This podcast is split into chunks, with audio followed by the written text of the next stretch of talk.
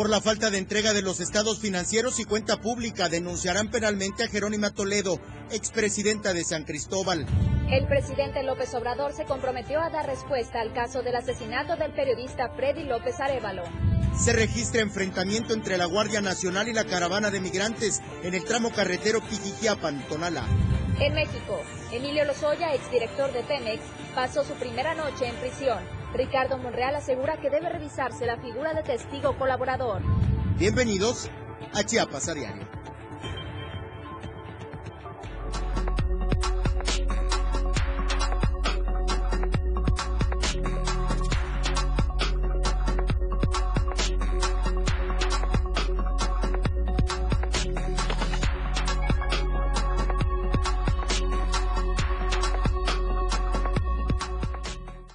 Muy buenas tardes, gracias por acompañarnos. Estamos en Chiapas a diario. Recuerde que este informativo se transmite totalmente en vivo a través de las redes sociales, el Diario de Chiapas, la página oficial es justamente esta, diariodechiapas.com y la agrega diagonal radio para vernos y escucharnos las 24 horas del día. Mi nombre es Dora García de Alba y como siempre es un gusto compartir este espacio con Eric Ordóñez. Muy buenas tardes. Eric. Dora, muy buenas tardes, muy buenas tardes a todos ustedes que nos escuchan a través de la radio convencional en la frecuencia modulada del 97.7, la radio del diario. Gracias por estar en sintonía nuestra esta tarde, a nuestra audiencia en San Cristóbal, en Chiapa de Corzo, Berriozábal, Cozocuautla, San Fernando, hasta donde llega el 97.7, la radio del diario. Gracias por estar en sintonía nuestra y a usted, usted que nos ve a través de Diario TV Multimedia, gracias también por acompañarnos este jueves. Ayer, al finalizar esta emisión, la Secretaría de Seguridad Pública y Protección Ciudadana del Estado de Chiapas dio a conocer el saldo luego del operativo implementado con motivo de las festividades de Día de Muertos. En representación del gobernador Rutilio Escandón Cadenas, la secretaria de Seguridad y Protección Ciudadana, Gabriela Cepeda Soto, encabezó la mesa de seguridad estatal en Palacio de Gobierno en la cual destacó que derivado de la coordinación de autoridades de los tres niveles de gobierno, Chiapas registró saldo blanco en el operativo Día de Muertos 2021. En este marco, interinstitucional Cepeda Soto reconoció el resultado de las estrategias en materia de prevención y combate de conductas delictivas, que se diseñan con la finalidad de continuar garantizando la paz y el orden en todo el territorio chiapaneco. Indicó que durante el operativo Día de Muertos, que inició el 29 de octubre y concluyó a las 24 horas de este martes 12 de noviembre, y que encabezó la Secretaría de Seguridad y Protección Ciudadana, se reportó saldo blanco. En coordinación con los ayuntamientos, autoridades federales y estatales, se implementaron patrullajes preventivos y disuasivos en panteones, sitios turísticos, mercados y espacios públicos para inhibir cualquier comisión de delito. Obtenieron un resultado positivo y reconoció la secretaria de Seguridad Pública la participación de la ciudadanía para mantener la paz y el orden en Chiapas. Además, la comisaria general resaltó las acciones implementadas en materia de protección civil y salud pública, en la cual se instalaron módulos en puntos estratégicos para fortalecer la estrategia de prevención de contagios por COVID-19. Y así fue como concluyeron estas festividades de Día de Muertos, que por cierto, a causa de la pandemia hay que también resaltar los costos en los servicios funerarios que fueron en aumento. Durante el 2020 estos precios registraron su mayor alza en los últimos 10 años. A continuación es la información de nuestro compañero Ainer González. Durante el 2020, los precios de los servicios funerarios en Chiapas registraron su mayor alza en los últimos 10 años impulsados por las muertes relacionadas con el COVID-19. Antes de la pandemia, los costos por servicios funerarios, cremación o en su caso entierros ya eran un gasto fuerte para familiares, pues los precios oscilaban entre los 15 a 25 mil pesos, pero la pandemia por coronavirus impulsó al incremento de los costos, los cuales llegan a oscilar ahora entre los 90 a los 100 mil pesos. Sin embargo, si se compara con el ingreso mensual promedio de un trabajador o trabajadora chiapaneca, que es de los 5.886 pesos, pagar por la sepultura de un familiar requiere destinar a lo que equivaldría a por lo menos cinco meses del salario de uno de sus integrantes. Ante esta situación, las funerarias han visto esta situación y ante el aumento de muertes en 2020, una oportunidad para sus negocios, quienes ofrecen servicios fúnebres antes de que este evento suceda y con ello la posibilidad de pagar anticipadamente, pero los servicios que ofrecen pueden ser variados. Para Diario de Chiapas, Ainer González. Bueno, y a propósito de estos temas, el gobernador del estado, Rutilio Escandón Cadenas, informó que Chiapas es el estado con menos defunciones, destacando que actualmente van seis días sin reportar decesos por el COVID-19 en, eh, en el estado de Chiapas. Importante compartir esta información para que la población conozca eh, en términos generales la situación que guarda el Estado relacionado con la pandemia. Sin embargo, esta información siempre debe tomarse con reserva, porque no es un aliciente, no es un incentivo, no es una convocatoria, no es una invitación a dejar de cuidarnos, a bajar la guardia. Es un referente de que como hemos venido haciendo las cosas, está dando buenos resultados. Entonces, mejoremos las medidas de prevención, nos vacunemos, aprovechando que hay mil y una opciones para poder hacerlos y continuar así. Mire, que el Estado todavía no ha lanzado la campaña, pero usted ya tenga lo registrado en mente. Salvemos la Navidad. Escuchemos al gobernador de Chiapas, Rutilio Escandón. Muy buenos días. Tenemos extraordinarias noticias. Somos el Estado con menos defunciones. Llevamos ya seis días sin defunciones por el COVID-19. Seis días en blanco. Y esto es síntoma de un pueblo que se cuida, un pueblo resiliente seguimos en semáforo verde, pero eso no quiere decir que el riesgo haya desaparecido. No bajemos la guardia. Se sigue vacunando. Tenemos hoy aproximadamente 90 espacios, módulos de vacunación fijos, más el casa por casa, negocio por negocio, y también en todas las clínicas y los hospitales. Así que vamos a vacunarnos protejamos nuestra salud, prevengamos a esta enfermedad tan infecciosa del COVID-19. Cuídate y de esa forma cuidas a tus seres más queridos y nos cuidamos todos. Muchas gracias y un abrazo muy fraternal en este jueves 4 esa es la invitación del gobernador del estado, Rutilio Escandón Cadenas, a cuidarnos, a que preservemos nuestra vida, porque sí, ha cobrado la de muchos esta pandemia de COVID-19 que todavía se mantiene latente. Y hablando de estos temas, no es el COVID, sino más bien la pobreza que además ha cobrado la vida de muchos niños en nuestro estado. Esta es la información de nuestro compañero Ainer González. En Chiapas, niñas, niños y adolescentes mueren diariamente a causa de la pobreza las desigualdades y las diferentes expresiones de racismo y violencia. La tasa de mortalidad infantil en Chiapas, que representa el 19.4% de las muertes en la entidad, se deben a la desnutrición, enfermedades diarreicas e infecciones respiratorias, que es la más alta del país con 13.1%. Esto de acuerdo al Instituto Nacional de Estadística y Geografía. Asimismo, la Asociación Civil Melel Chojobal ha documentado desde el año 2011 a octubre del 2021 la violencia machista que ha quitado la vida a 70 niñas y adolescentes en diferentes municipios del estado. El 43% de ellas eran indígenas y los municipios donde ocurrieron con mayor frecuencia fueron en Tuxtla Gutiérrez, San Cristóbal de las Casas y Tapachula. En un trabajo denominado Ninguna niña, niño o adolescente debió morir, Belel Chojobal expone que en lo que va del 2021, tres adolescentes de 14, 16 y 17 años han sido víctimas de feminicidio. Además, apunta que de enero a septiembre del 2020, al menos 934 niñas y niños han sido asesinados en México y según cifras oficiales, en el 70% de los casos se utilizó un arma de fuego. En este sentido, refiere que del año 2019 al año 2021, cinco niñas, niños y adolescentes indígenas fueron víctimas de homicidios en los municipios de Aldama, Chenaló, San Juan Chamula y San Cristóbal de las Casas, esto como consecuencia de los conflictos y violencia armada por el control del territorio y enfrentamientos del crimen organizado. Por lo anterior, señala que durante el 30 de septiembre de este año, en el municipio de Chiapa de Corzo, fue asesinado a golpes por sus supuestas cuidadoras un niño trabajador de 11 años, originario del municipio de Tapachula. Además, comenta que el suicidio de adolescentes en Chiapas es a causa de una muerte derivada de las violaciones y la ausencia de políticas incluyentes de salud mental.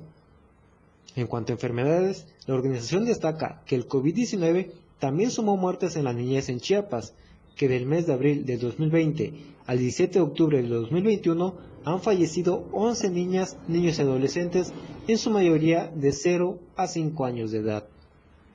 Para Diario de Chiapas, Ainer González. En otro orden de ideas, la Comisión de Hacienda del Congreso del Estado de Chiapas aprobó los lineamientos para la ley de egresos e ingresos eh, del año fiscal 2022 para los 123 ayuntamientos. Mencionó el presidente de esta comisión, Felipe Granda Pastrana, en, al término de la reunión. Amplió el legislador que todos los presidentes y presidentas municipales tienen que seguir estos lineamientos para que así puedan conocer cómo van a armar su ley de egresos. Aseguró también que hay en este momento algunas adecuaciones y por eso mismo se ha dado esta reunión. Granda Pastrana subrayó que todo el proceso es para poner más orden y que hay un riguroso ejercicio de sus gastos, es decir, que no sean superfluos, que lo que se tenga que destinar sea realmente para el beneficio de la sociedad y cada uno de los ayuntamientos conoce cuáles son esos. También anotó que se está viendo la planeación y que es la base para poder partir desde ahí. Por eso los lineamientos son los que marcarán los rubros que cada uno considere, ejemplificó el tema de alumbrado, nómina, servicios públicos, salud, agua, entre otros, que corresponden a su actividad. Asimismo informó que lo anterior ya está definido en la Secretaría de Hacienda y según los rubros que hay con sus fondos para sus gastos fijos y demás. Por eso la intención del Congreso y de la Comisión en particular es indicarles cómo poder utilizar esos recursos a favor de la ciudadanía. En materia de justicia, el diputado federal Jorge Llavenabarca participó en una reunión de la mesa directiva de la Comisión de Justicia en la cual se analiza el presupuesto de egresos de la Federación para el ejercicio fiscal 2022. Esto con la finalidad de emitir una opinión de los recursos previstos para garantizar el bienestar del pueblo de Chiapas y de México en materia de justicia. En entrevista, Llave Abarca expresó que junto con sus compañeras y compañeros diputados está trabajando para escuchar, exponer y argumentar ante el Pleno una opinión favorable del proyecto que impulsa el presidente Andrés Manuel López Obrador. El diputado federal señaló que este proyecto atiende las principales necesidades del pueblo de Chiapas y México en materia de justicia, privilegiando a los que menos tienen.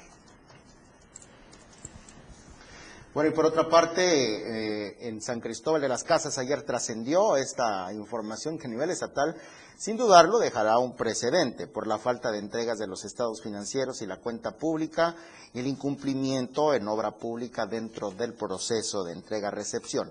El presidente, recién nombrado, recién tomado por protesta, el presidente de San Cristóbal de las Casas, Mariano Díaz Ochoa, ordenó al Departamento Jurídico interponer de manera inmediata denuncias penales en contra de la expresidenta Jerónima Toledo Villalobos. Así también al exsíndico municipal Miguel Ángel de los Santos Cruz, ex tesorero Alfredo de Jesús Pérez Díaz y exdirector de Obras Públicas Víctor Hugo Tobilla Borrás.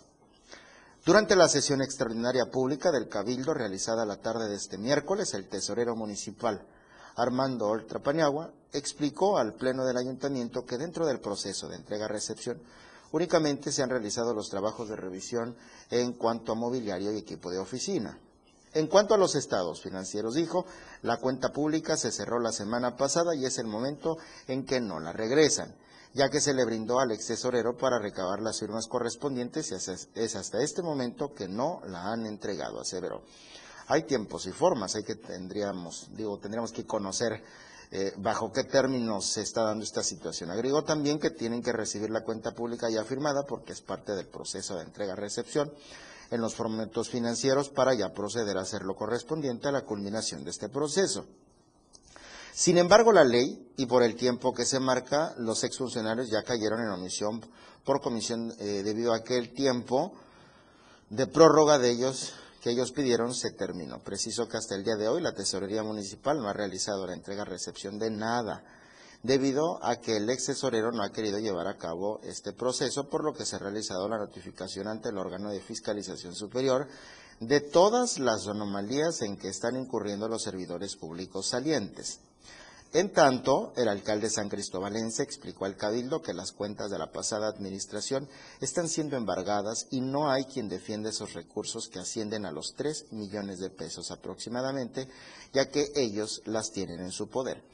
Finalmente, el tesorero que eh, pidió que se investigue la compra del terreno donde sería proyectada la construcción del rastro municipal, cuyo monto de compra es de 12 millones por hectárea, y que por la ubicación sería imposible construir un rastro en esa zona, ya que eh, que se denuncie eh, penalmente a la o las personas que hicieron esta adquisición. Tenemos que hacer una pausa, ya son las 2 con 15 minutos. Vamos a una pausa breve y regresamos. Estamos en Chiapas a diario.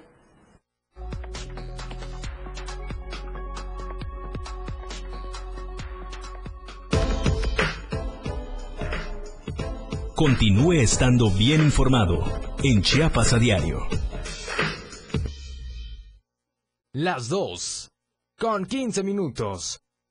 Fundación Toledo es una organización enfocada en la educación desde nuestra fundación hemos realizado varios proyectos para poder llevar a cabo nuestro objetivo principal, apoyar la educación en Chiapas, especialmente en las zonas rurales marginadas. A pesar de ser una organización joven, somos apasionados de lo que hacemos y entendemos que la educación juega un papel importantísimo en las personas, ya que ésta se ve reflejada en el desarrollo de su país.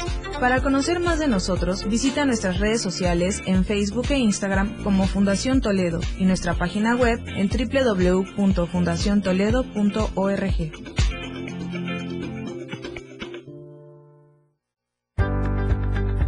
Hola, soy Gerardo Toledo, presidente de la Fundación Toledo AC, y en esta ocasión me quiero referir a ti para invitarte al primer concurso de ilustración, arte y salud pública, prevención y tratamiento de la diabetes. Este evento se debió haber desarrollado el año pasado, pero como consecuencia del COVID-19 decidimos posponerlo. Ante ello y con el compromiso de cumplir con este acuerdo, planteado en su origen por Benar y Fundación Toledo, le damos continuidad a esta propuesta. El concurso tiene el objetivo de incentivar la producción artística local y en esta primera edición se enfocará a jóvenes de 18 a 36 años de edad y tendrá como temática la prevención y el tratamiento de la diabetes. La clínica Benar es especialista en el tratamiento del pie diabético y su fundador, el doctor Antonio Muñoa, es un entusiasta del arte que ve con buenos ojos participar en alianzas como lo hace en este caso con la Fundación Toledo. Nos interesa en esta ocasión que el concurso considere el arte y la salud pública, primero que nada porque deseamos sumarnos a la concientización de una enfermedad mundial que representa una realidad y problema de salud que tiene que ver con la alimentación, hábitos diarios y herencia genética.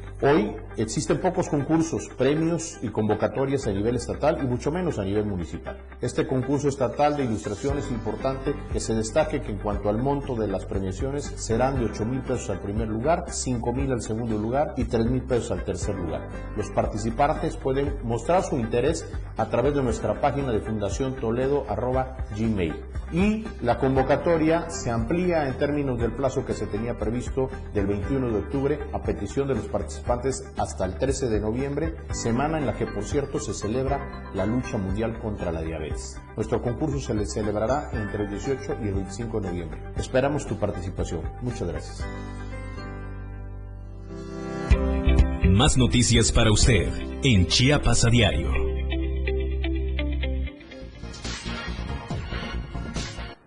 Gracias por mantenerse en sintonía. Estamos todavía en Chiapas a diario. Les mandamos un saludo a todos los que nos están escuchando a través de la 97.7, la radio del diario. Continuamos con la información y hablando de temas políticos relacionados con las elecciones pasadas, el Comité Ejecutivo Nacional del PRI ya presentó un acto de inconstitucionalidad por la indebida cancelación de las elecciones de los municipios de Siltepec, El Parral, Honduras de la Sierra, Venustiano Carranza, Frontera Comalapa y Emiliano Zapata el nombramiento de consejos municipales de manera definitiva por parte de la 67 legislatura del Congreso del Estado de Chiapas, sin consultar a las partes, sin justificar el por qué no hacer estas elecciones extraordinarias, es lo que los llevó a presentar el acto de inconstitucionalidad. Con firmeza señalan que van a defender la legalidad y la democracia. Cancelar las elecciones fue un golpe ilegal para la democracia y los derechos políticos de las y de los chiapanecos, así aseguraron en el Comité Ejecutivo Nacional del PRI. En otro orden de ideas, le hemos informado a lo largo de esta semana el andar de la quinta caravana migrante y hoy se registró un enfrentamiento entre la Guardia Nacional y la caravana en el tramo carretero Pijijiapan-Tonala. Fue la mañana de este jueves, alrededor de las 5, que salió la caminata para avanzar su trayecto con destino final, la Ciudad de México. En su mayoría niños, mujeres embarazadas y jóvenes avanzaron alrededor de 4 kilómetros y se encontraron un grupo de la Guardia Nacional, con quienes se enfrentaron con piedras, el saldo, un elemento de la Guardia Nacional recibió golpes por parte de los migrantes que sufrió un desmayo, mientras que por parte de los migrantes se reportó un herido de gravedad. La caravana se encuentra varada sobre la carretera, ahí permanecerán mientras retiran los elementos policíacos para seguir avanzando. Y bueno, ya que estamos en medio de estos temas, hablando de los desaparecidos de Panteló, hubo una manifestación el día de hoy a las puertas del Congreso del Estado. Así amaneció en Tuxtla Gutiérrez, con lonas e imágenes de estas 21 personas desaparecidas allá en Panteló. En días pasados, recordemos también que los familiares de los desaparecidos en el municipio de Panteló bloquearon la calle General Utrilla y esquina con el andador guadalupano allá en San Cristóbal de las Casas. Y lo que exigen desde entonces es la presentación con vida de las personas que secuestraron del grupo de autodefensa El Machete. Han señalado que ya son tres meses que no saben nada de ellos, están secuestrados y la respuesta de las autoridades es que ya trabajan en el caso, sin embargo no han visto avances en el mismo. Destacaron que son más de 2.000 desplazados a quienes les quemaron sus casas y también las saquearon. Y a propósito de problemáticas sociales en Chiapas, que vaya, son muchas, durante los primeros tres días del mes de noviembre, alrededor de 3.000 niños, niñas y hombres ancianos, así como mujeres de 10 comunidades de los municipios de Aldama, han sido desplazados de, su territorio por la imparable violencia. Sobre esto nos habla Ainer González.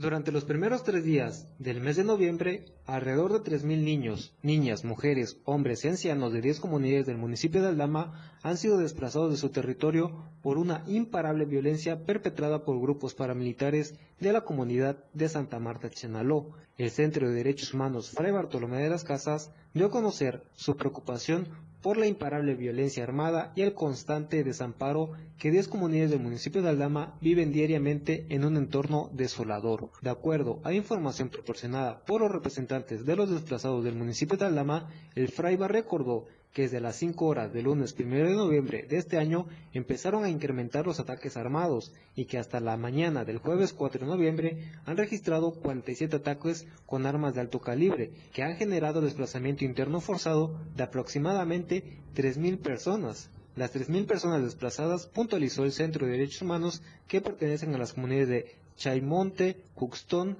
Chivit, Yetón, San Pedro Cotzilnán, Tabac, Coco y una parte de Chunchek que han abandonado sus casas huyendo a las montañas para refugiarse. Lo anterior denunció que las agresiones son atribuidas a un grupo de personas armadas que operan desde la comunidad de Santa Marta Chenaló, quienes no han cesado las agresiones armadas, afectando a habitantes que se encuentran sitiados. Ante este escenario, el fraile manifestó su preocupación por la escalada de la violencia hacia las comunidades de Aldama que desde hace cinco años han sido permanentes las violaciones a los derechos humanos en ese territorio de los Altos de Chiapas.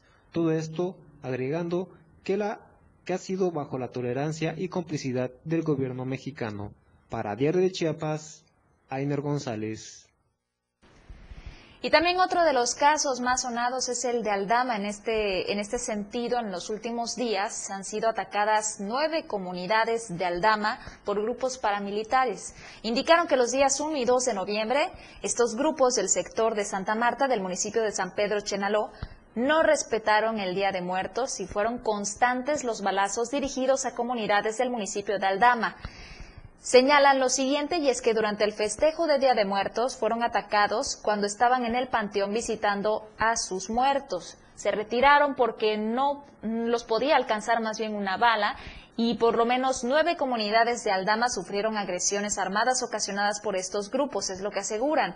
Agregaron que el último reporte de agresiones de armas de fuego de alto poder fue a las 5 con 45 minutos del día 2 de noviembre por la tarde.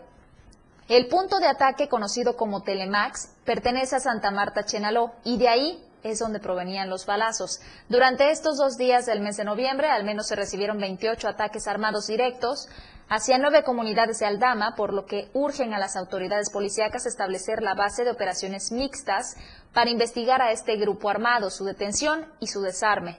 Ante estos hechos, pobladores de la comunidad de Justón de Aldama alertaron sobre los ataques a la población de grupos armados del sector de Santa Marta para que tomen precauciones ya que los paramilitares habían cruzado el río que colinda con estos dos municipios. Iban atrincherados y listos para seguir agrediendo a los otziles de Aldama. Durante esta temporada de frío, la salud e integridad de los niños, señalan, también de los ancianos, ancianas, mujeres y hombres, peligran su vida porque no pueden refugiarse en las montañas ni en casas ajenas, por lo que solicitan de manera urgente la intervención del gobierno federal para que envíen a sus elementos de la Guardia Nacional. Y por otra parte, habitantes del predio La Fortuna, que está ubicado aquí en Tuxtla Gutiérrez, se manifestaron el día miércoles afuera de Palacio de Gobierno con la intención de que el gobierno del estado intervenga y les sean restituidas por lo menos 15 hectáreas del lado norte poniente de la capital. Fue en 2019 cuando por lo menos 300 familias, unas mil personas, fueron desalojadas de este predio sin razón alguna durante la administración que encabezaba Felipe Granda en el ayuntamiento capitalino, hoy diputado local. Tras este operativo, 17 personas fueron detenidas, por lo que se inició el proceso legal que ha permitido que ya hayan sido liberadas. Sin embargo, están pidiendo la reparación del daño y la restitución de estos predios.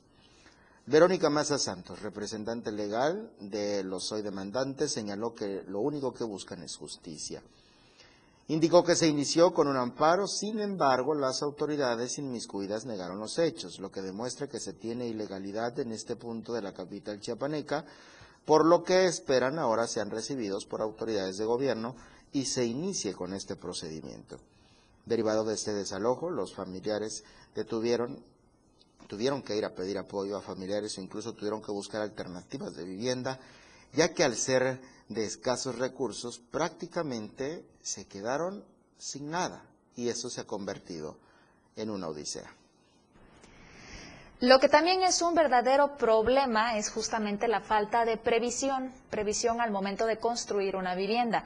En este sentido, nuestro compañero Marco Alvarado logró entrevistar a Mónica Budoira Cruz, quien es presidenta del Colegio de Arquitectos en Chiapas, y señala que la construcción de viviendas por parte de particulares no debe ser un tema que sea tomado a la ligera, considerando que la entidad está considerada entre las que presentan más actividad sísmica en el país. Así lo opinó la presidenta del Colegio de Arquitectos en Chiapas.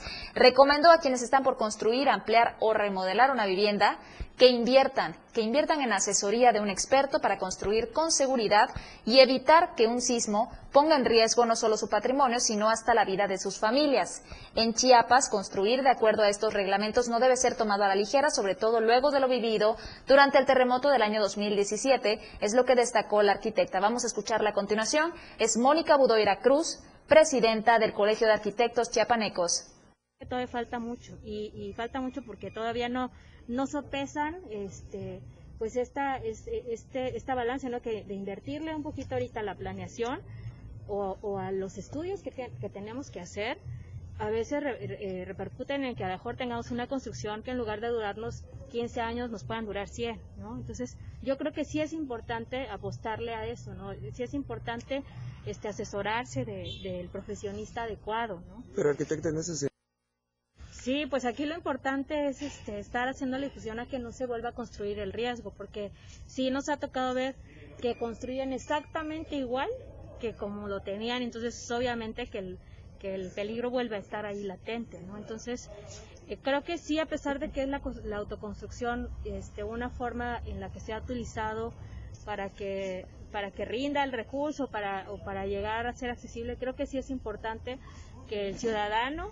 que, no, este, no tiene esta asesoría se acerque a, los arquitectos, ¿no?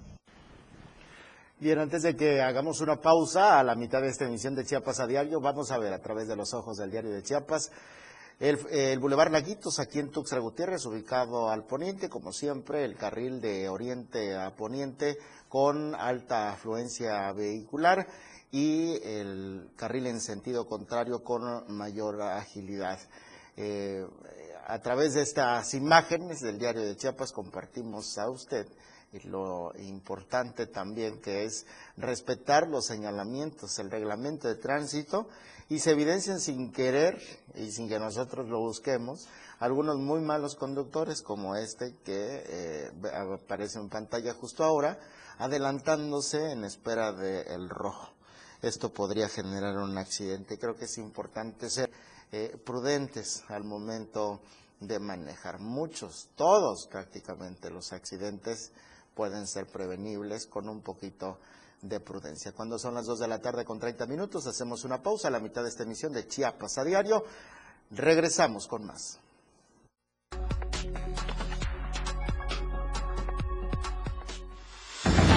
La noticia regresa después del corte.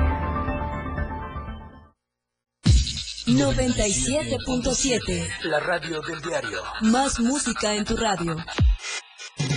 Lanzando nuestra señal desde la torre digital del diario de Chiapas. Libramiento Surponiente 1999. 97.7. Desde Tuxtla Gutiérrez, Chiapas, México. XHGTC, la radio del diario.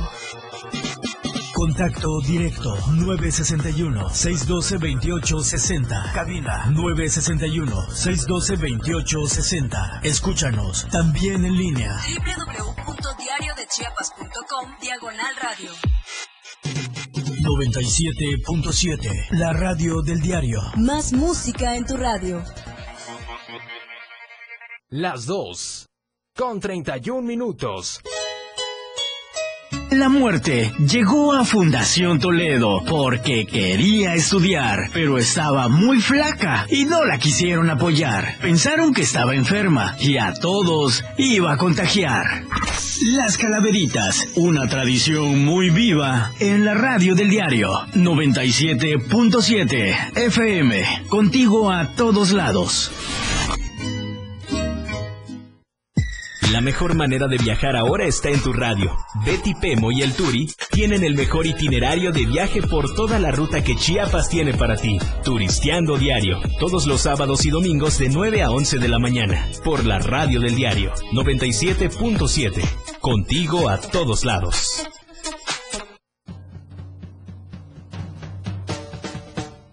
Ellos. Cosita Santa. Bye bye. Los 60 minutos más prendidos e irreverentes en radio. Marijó Alvarado, La Majo y Diego Morales el Patrón te llevan de la mano con temas actuales, música, invitados, lo más trendy en redes sociales y lo mejor. Te llevan paso a paso con el mejor ambiente en radio.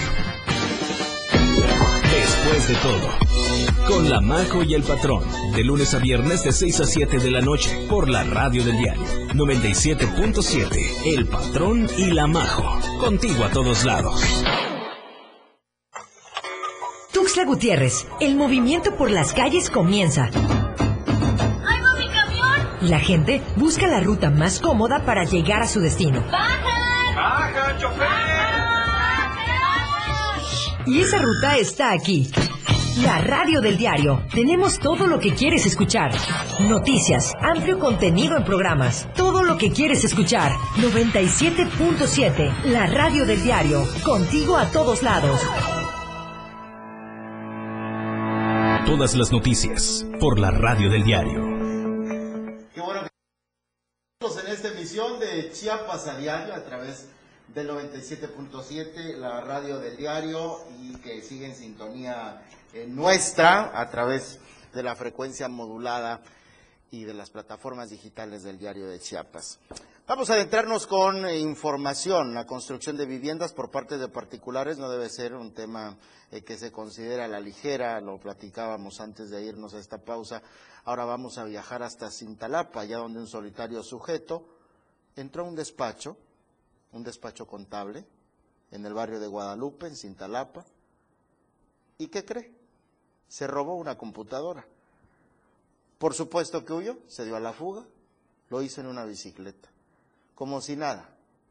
El hecho quedó registrado a través de las cámaras de vigilancia de este despacho contable, entró como si nada, nadie estaba eh, pues en ese momento en la recepción de este sitio y entró, así, sin más. Iba pasando en su bicicleta, se percató de que no se encontraba nadie en ese momento al interior de la oficina y entró como si fuera su casa. Tomó la computadora, se dio a la fuga y sin duda alguien se quedó consternado. Esto quedó, le repito, registrado a través de cámaras de vigilancia y sucedió en el municipio de Cintalapa. Y por cierto, esta bicicleta en la que huyó presuntamente también es robada. Vamos a pasar a otra información y es que la Fiscalía General del Estado logró el rescate de dos víctimas del delito de secuestro virtual. Estos hechos ocurrieron en el municipio de Tuxtla Gutiérrez. Las dos víctimas del sexo masculino se encontraban en un hotel del centro de Tuxtla Gutiérrez y engañados bajo el supuesto de que estaban vigilados por un grupo criminal. De acuerdo a la carpeta de investigación, el pasado 1 de noviembre, dos personas del sexo masculino de identidad resguardada se hospedaron en este hotel y recibieron llamadas telefónicas de una persona del sexo masculino también, quien les indicó no salir de su habitación en tanto solicitaban rescate a sus familias. A través de trabajos de inteligencia, se identificó que estas llamadas telefónicas se originaban del penal de Altamira en Tamaulipas, por lo que se desplegó un operativo para lograr el rescate de las víctimas, quienes se localizaron sanas y a salvo. La Fiscalía Antisecuestro inició las investigaciones correspondientes para fincar responsabilidades en contra de quien o quienes resulten responsables de este delito de secuestro virtual. Y recordará que justamente ayer la mencionábamos eh, esta eh, advertencia que la misma Fiscalía General del Estado había emitido eh, desde hace algunos días para evitar a cualquiera que nos vea, que nos escuche, cualquier chiapaneco, ser víctimas de estos extorsionadores que realizaban secuestros virtuales. Tenga usted mucho cuidado, eh, no se deje sorprender. Ricardo Girón Girón, representante legal de la Alianza Ciudadana por el Desarrollo Social y Sustentable en Chiapas, señaló que hoy por hoy las autoridades estatales deben actuar con justicia y legalidad que permita dar certeza a las familias chiapanecas de que hay autoridades confiables. ¿Por qué emite esta declaración? Eden Gómez nos tiene detalles. Ricardo Girón Girón, representante legal de la Alianza Ciudadana por el Desarrollo Social y Sustentable en el estado de Chiapas, señaló que hoy por hoy las autoridades estatales deben actuar con justicia y legalidad que permita, por supuesto, dar certeza a las familias chiapanecas. Y es que este 3 de noviembre se cumplieron 18 años desde que fue retenido y encarcelado por lo que pasó preso siete años de su vida de manera injusta, por lo que ahora, desde su posición como peleador social, busca que haya menos irregularidades de las autoridades y no se actúe por consigna. Afirmó que fue en una época donde se tenía un gobierno autoritario, como el que representó Pablo Salazar Mendiguchía, que ha marcado a muchas familias y que se ha caracterizado por los presos políticos. La ley que no actúen por consigna, como los ministerios públicos que se ha sabido actúan por consigna, ellos tienen especialmente un machote donde solamente le ponen el tipo del delito que quieran ponerle al cliente, o le ponen el número de expediente, o le ponen el nombre de la persona. Tristemente se sigue manejando eso. Entonces hago un llamado en este día eh, para mí que no, no, muy, no especial, pero que sí me trae sentimientos, porque el haber estado en la cárcel, el, aquel que llega a pisar cárcel, el que sufre no es tanto el que está de esta forma, afirmó que desde el sector que representa ha buscado abonar a los buenos procesos, pero más que nada a que la autoridad y la justicia no sean por consignas. Para el diario de Chiapas, Eden Gómez. Gracias, Eden. Y bueno, vamos a pasar a otra información que seguramente le va a interesar. Se trata de este nuevo trabajo que han realizado al supervisar estas acciones de alumbrado público en este camino hacia el aeropuerto Ángel Albino Corso. Usted recordará que esta carretera a ciertas horas queda totalmente en la penumbra. Pues bien, ahora este acceso al Aeropuerto Internacional Ángel Albino Corso ya contará con luminaria. El secretario de Obras Públicas del Estado, Ángel Torres Culebro, constató el avance de estos trabajos con los que se brindará seguridad al turismo nacional y extranjero, así como a las familias de la localidad. En este marco, Ángel Torres destacó que están a punto de concluir la primera etapa de la instalación de 414 luminarias solares de alta tecnología, con lo que se tendrá una imagen urbana maravillosa y justo a la puerta de entrada vía aérea Chiapas, como lo ha instruido el gobernador Rutilio Escandón Cadenas. Dijo que será un circuito iluminado del entronque del nuevo libramiento sur hacia el camino de acceso al Aeropuerto Internacional Ángel Albino Corso. Sin embargo, añadió que viene una segunda etapa con la que se va a iluminar todo el corredor, cuyo objetivo es brindar certeza y seguridad a las y los ciudadanos que transiten por esta vialidad.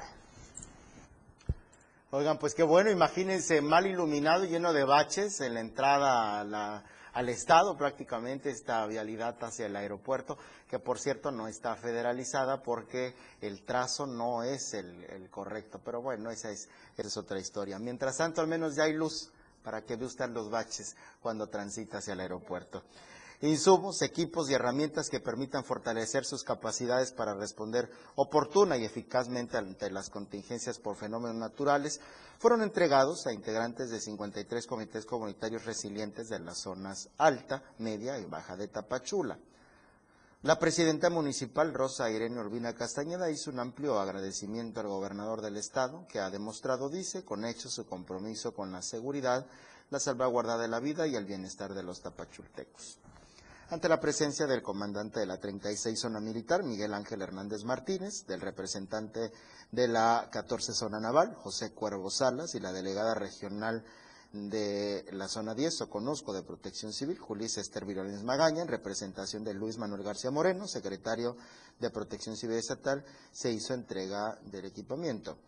La nueva Administración 2021-2024 expresa su compromiso de trabajar de manera coordinada con los gobiernos federal y estatal para garantizar eh, la capacitación, equipamiento y dignificación de las áreas de protección civil que permita responder oportuna y eficazmente ante fenómenos naturales para tranquilidad y seguridad de la población.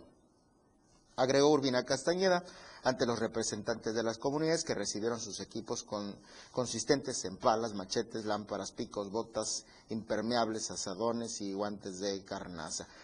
Asimismo, dejó establecido que el gobierno de Tapachula continuará trabajando en la cultura de la protección civil para consolidar una sociedad resiliente y de bienestar, en cumplimiento a la convicción y ejemplo de los gobiernos encabezados por el presidente López Obrador y el gobernador de Chiapas. Por su parte, el director de Protección Civil Municipal, Eber eh, Schoerer Bejarano, explicó que con la dotación de equipo y capacitación se cumple con lo que eh, mandata la Constitución en Chiapas en la prevención de desastres, procurar y salvaguardar los bienes patrimoniales y, sobre todo, la vida humana. Y bueno, algo que podríamos destacar en estos días es que llevamos 48 horas sin delitos dolosos, sin que se cometieran. El gobernador Rutilo Escandón Cadenas informó que en estas últimas horas, correspondientes al día lunes, en la mañana de este miércoles, Chiapas registró saldo blanco en delitos de alto impacto, específicamente en homicidio doloso, secuestro y en feminicidio. Y en este sentido, el mandatario destacó que lo anterior es gracias a las acciones conjuntas e interinstitucionales que se impulsan para combatir y prevenir el delito y garantizar la seguridad de la población, situando nuevamente a la entidad como una de las más pacíficas del país. Escandón Cadenas indicó que el hecho de que en los primeros días de este mes de noviembre no se registraron este tipo de delitos de alto impacto demuestra el trabajo coordinado que desempeñan las corporaciones federales, estatales y municipales, así como la participación ciudadana. Él señaló que en Chiapas tenemos claro que privilegiar la seguridad es el camino hacia el progreso porque si hay seguridad, hay confianza en las instituciones y el Estado se vuelve aún más atractivo a las inversiones. Esto generaría empleo y una mejor calidad de vida para las y los chiapanecos. Expresó al manifestar que la suma de voluntades y el fortalecimiento y dignificación policial han permitido obtener este tipo de resultados. Finalmente, el gobernador refrendó su compromiso de seguir reforzando los operativos preventivos y disuasivos en la lucha contra la delincuencia. Antes de que nos vayamos a hacer otra pausa, que será la última de esta emisión de Chiapas a Diario, quiero recordarle la encuesta de la semana del diario de Chiapas, esperando podamos contar con su opinión, que aquí es valiosa, cuenta. ¿Estás de acuerdo en que Chiapas cuente con el servicio de Uber? Sí, no, no me interesa. Este tema lo retomamos luego de que hace varios días ya se dio a conocer esta situación. Prácticamente un mes de la llegada de Uber, que operó al menos por unas horas en el estado de Chiapas, específicamente en Tuxtla Gutiérrez, y que luego se vendría una serie de declaraciones por parte de la Secretaría de Movilidad y Transporte y luego un grupo de transportistas que asegura estar inconformes por la llegada de la plataforma digital. Todos inconformes, pero nadie hace nada por mejorar el transporte público. Por eso le preguntamos, ¿estás de acuerdo que Chiapas cuente con el servicio de Uber? ¿Sí? ¿No? O sencillamente también se vale, no me interesa. Usted que nos escucha a través del 97.7, la radio del diario, puede participar ingresando a la cuenta de Twitter de El Diario de Chiapas y los resultados los va a dar a conocer mañana viernes en punto de las 7 de la noche mi compañero Efren Meneses en Chiapas al cierre. Con esto hacemos una pausa, es la última de esta emisión de Chiapas a diario. Al regresar nos queda más de qué informarle.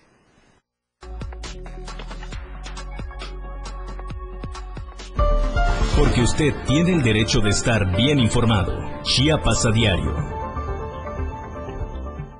Las 2. Con 45 minutos.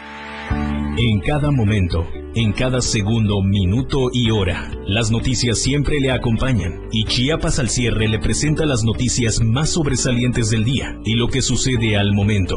Chiapas al cierre, de lunes a viernes de 7 a 8 de la noche, con Efren Meneses, por la radio del diario 97.7, contigo a todos lados. Existen muchos factores para que una sociedad sea feliz y productiva. Entre ellas, la educación vial es fundamental para hacer de cualquier ciudad un mejor lugar para vivir. ¿Sabías que, según el reglamento de tránsito, cuando una persona contravenga de sus disposiciones, los policías de tránsito deberán de proceder de la siguiente manera? 1. Cuando el conductor se encuentre presente, indicarle de forma respetuosa que debe detener la marcha del vehículo y estacionarlo en algún lugar donde no obstaculice el tránsito. 2. Deberá identificarse con su nombre y gafete oficial, conduciéndose en todo momento con respeto. 3. Deberá señalar al conductor la infracción que ha cometido, fundando y motivando el artículo infringido del reglamento de tránsito. 4. Solicitará al conductor la licencia de conducir y la documentación correspondiente al vehículo. 5. Una vez efectuada dicha revisión de los documentos y de la situación en que se encuentra, si estos están en orden, el policía de tránsito procederá al llenado de la boleta de infracción de manera clara y precisa, reteniendo la garantía correspondiente o, en su caso, el envío del vehículo al dispositivo oficial de vehículos de la dirección. La música puede definirse a muy grandes rasgos como una sonoridad organizada, coherente, significativa. Se caracteriza por el empleo de los sonidos y de los instrumentos para producirlos, con el objetivo de producir una secuencia estéticamente apreciable y significativa. Podríamos decirte más sobre la música, pero preferimos que mejor la escuches. La radio del diario 97.7, contigo a todos lados. 97.7. Más música en tu radio. Teléfono cabina 961-612-2860. 97.7. La radio del diario. Más música en tu radio. Usted está en Chiapas a diario.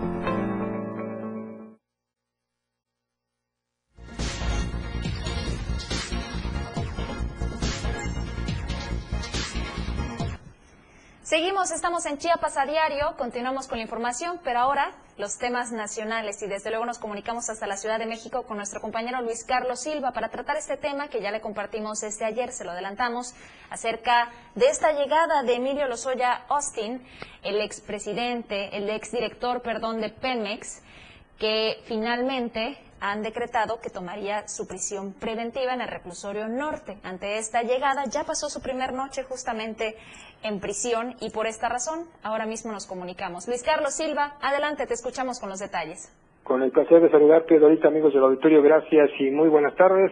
Efectivamente, Emilio Lozoya Austin permaneció en, el, en la zona de ingresos, en el COC, de, de Centro de Observación y Clasificación de este penal, junto con su señora madre, Hilda Margarita Austin Solís. Y es que ambos están acusados de varios delitos, pero el primero, el primero que te menciono, pues es el personaje de la política mexicana que quizás más reflectores se ha llevado. Los sobornos por vía Overdredge por más de 10 millones de dólares es parte de esta investigación y en los próximos días, a partir de este momento, cuando la defensa debe de reunir el mayor número posible de pruebas, él tendrá que enfrentar tres cargos por los cuales podría tener una pena de entre 12 y 35 años de prisión. Lavado de dinero, asociación delictuosa y cohecho. Sin embargo, la Fiscalía General de la República encontró suficientes elementos para buscar la prisión preventiva y sobre todo justificada, tomando en cuenta que el, el ahora implicado en este caso de la, de la caso de corrupción podría estarse evadiendo de la acción de la justicia debido a que cuenta con el suficiente dinero también los, las relaciones eh, importantes, sobre todo familiares y también de algunas de las empresas en las cuales él representa. Y es que también de ahorita, si bien no tenía impedimentos sobre la ausencia de sus eh, comparecencias ante juzgador, el Ministerio Público y en este caso la Fiscalía encontraron suficientes elementos para acreditarle varios delitos. Además, atestiguó uno de los eh, principales eh, pues, imputados en este caso y asegura que en ningún momento el mismo Emilio Lozoya Austin quiso reparar el daño por el cual fue acusado, es decir, él tendría que haber intentado pagar algo así como siete millones trescientos ochenta y cinco mil dólares, lo cual en su oportunidad nunca expresó a través de su defensa. Además, su actitud provocadora de haber salido de este tema de permanecer en una situación de no arraigo, pero sí en casa, es decir, una prisión eh, pues en casa, esto impidió a las autoridades presuponer que él podía evadirse de la acción de la justicia y en un reto y en un franco reto o desafío directamente a las autoridades al exhibirse en un restaurante, esto habría generado cualquier cantidad de suspicacias por parte de las autoridades. De esta manera, el mismo Emilio Lozoya Austin tendrá 29 días a partir de esta fecha para presentar sus probanzas o cada uno de sus testimonios y en este caso estas pruebas podrían acreditarse en el transcurso de las próximas semanas, con lo cual la Fiscalía habrá de presentar las suyas y este tema se antoja muy, muy interesante desde el punto de vista jurídico en el transcurso de las próximas cuatro semanas. Doy regreso contigo al estudio. Hasta aquí mi reporte que tengas, como siempre, una excelente tarde. Gracias Luis Carlos, lo mismo te deseamos, que pases una excelente tarde. El día de mañana nos vemos con más información nacional. Continuamos. Ya que estamos en el contexto nacional, Chiapas hoy fue un tema de conversación, un tema abordado dentro de la mañanera del presidente Andrés Manuel López Obrador. Y esto tras los hechos recientemente registrados y dados a conocer a través de este espacio, el asesinato del periodista Freddy López Arevalo. Familiares eh, de él hicieron llegar al presidente de la República, Andrés Manuel López Obrador, un mensaje que fue expuesto por el periodista Rodolfo Montes, donde piden que se haga justicia por el cobarde asesinato suscitado durante la tarde-noche del pasado 28 de octubre. Tras oír el mensaje de voz de la esposa de Freddy López Arevalo, el presidente se comprometió a dar respuesta al caso del asesinato, así como atención a la viuda y huérfanos. Dijo, cito textual, vamos a investigar y atender el caso para que no haya impunidad en lo que corresponde a este periodista de San Cristóbal de las Casas. Dejó entrever que al ser San Cristóbal, una ciudad muy chica, o al menos donde todos se conocen y se ven a diario, se topan y se pueden encontrar con la persona señalada en este mismo día. Híjole, presidente, lo que pasa es que habría que recordar que San Cristóbal de las Casas también es un destino turístico por eh, excelencia de Chiapas y eh, pues no solo viven locales, está una constante, un constante flujo de turistas y visitantes. Esto respecto al caso del asesinato del periodista Freddy López Arevalo. Pasamos a otra información y el senador por Chiapas, Eduardo Ramírez Aguilar, presentó un punto de acuerdo en el que pide reconocer a los deportistas chiapanecos, a rendirles un homenaje, un reconocimiento a estos deportistas por sus destacados resultados obtenidos en diversas competencias nacionales e internacionales en las que han participado. Eduardo Ramírez dijo que es importante reconocer el esfuerzo y la dedicación de todas y todos los deportistas, pero en especial a quienes han logrado alguna presea, un lugar destacado poniendo en alto al estado de Chiapas. El deporte en México, señaló, representa una de las actividades de mayor importancia para que la juventud pueda tener acceso al bienestar y la salud. Estos deportistas que hacen del ejercicio una forma de vida son un ejemplo para todos los jóvenes de que es posible tener el acceso a una forma de vida más digna, más productiva y saludable, es lo que comentó. Y efectivamente se requiere apoyo, no únicamente cuando ellos reciban una medalla, sino también durante todo el proceso y los entrenamientos de cada uno de estos deportistas chiapanecos de alto rendimiento. Y ya que estamos en temas nacionales, tras poner en marcha la campaña nacional de vacunación contra la influenza estacional, el subsecretario de Salud, Hugo López Gatel aseguró que no se descarta una cuarta ola. En la medida de que en cualquier parte del mundo esté activa la epidemia de COVID-19, cualquier país puede tenerla, aseguró el SARS anticovid en México. Y en todo momento, dijo, hay que tener la mente clara que puede haber no solo cuartas, quintas, sextas, séptimas olas. Estados Unidos, de hecho, ya va por la séptima, afortunadamente en descenso, pero nada quita que pueda reactivarse en ese país como podría reactivarse otra aquí en el estado de Chiapas, en México. En entrevista en el Salón Tesorería de Palacio Nacional, el subsecretario, el secretario de, subsecretario de Salud dijo que la temporada invernal podría influir en principio porque los virus respiratorios se transmiten a través del aire. Cuando hay temperaturas bajas, estas gotas y aerosoles permanecen más tiempo. Y bueno, lo que también ha afectado a las escuelas no solamente ha sido el COVID, sino también los sismos, los que se han registrado en nuestro estado. Y en este sentido, el director del Instituto de la Infraestructura Física Educativa del estado de Chiapas, él habló sobre los avances de remodelación de algunas instituciones educativas, el avance que se mantiene, se mantiene en este sentido, aquellas que fueron afectadas por los sismos. Vamos a conocer este material de nuestro compañero Eden Gómez. El director del Instituto de Infraestructura Física Educativa del Estado de Chiapas, Eno Gordillo Argüello, habló sobre los avances en cuanto a la remodelación de las escuelas después del sismo y también eh, las acciones que se mantienen al respecto, sobre todo considerando que se realizan evaluaciones año con año con respecto a la situación de infraestructura, no solo por los daños por el sismo, sino también por los daños por el paso del tiempo en eh, las aulas del Estado de Chiapas. Esto fue lo que dijo. Educativa está en aula didáctica y en servicios generales. Hemos estado dedicados a atender específicamente los espacio y en este ejercicio pudimos avanzar, logramos avanzar como dos puntos de ese rezago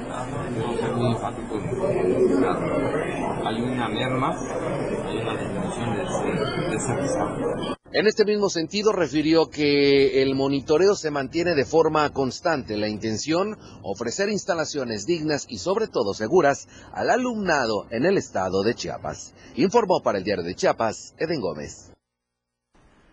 Con esto hemos llegado al final de esta emisión de Chiapas a Diario a través de 97.7, la radio del diario y de las plataformas digitales de Diario TV Multimedia. Agradecemos mucho el favor de su amable audiencia y deseamos que nos acompañen mañana en punto de las dos a través de las diversas plataformas del Diario de Chiapas en la última emisión de la semana. A nombre de mi compañera Dora García de Alba y un servidor, agradecemos el favor de su amable audiencia, Dora. Así es, nos despedimos por lo pronto. Mañana lo esperamos en punto de las dos y desde luego por ahora le deseamos que pase una excelente tarde.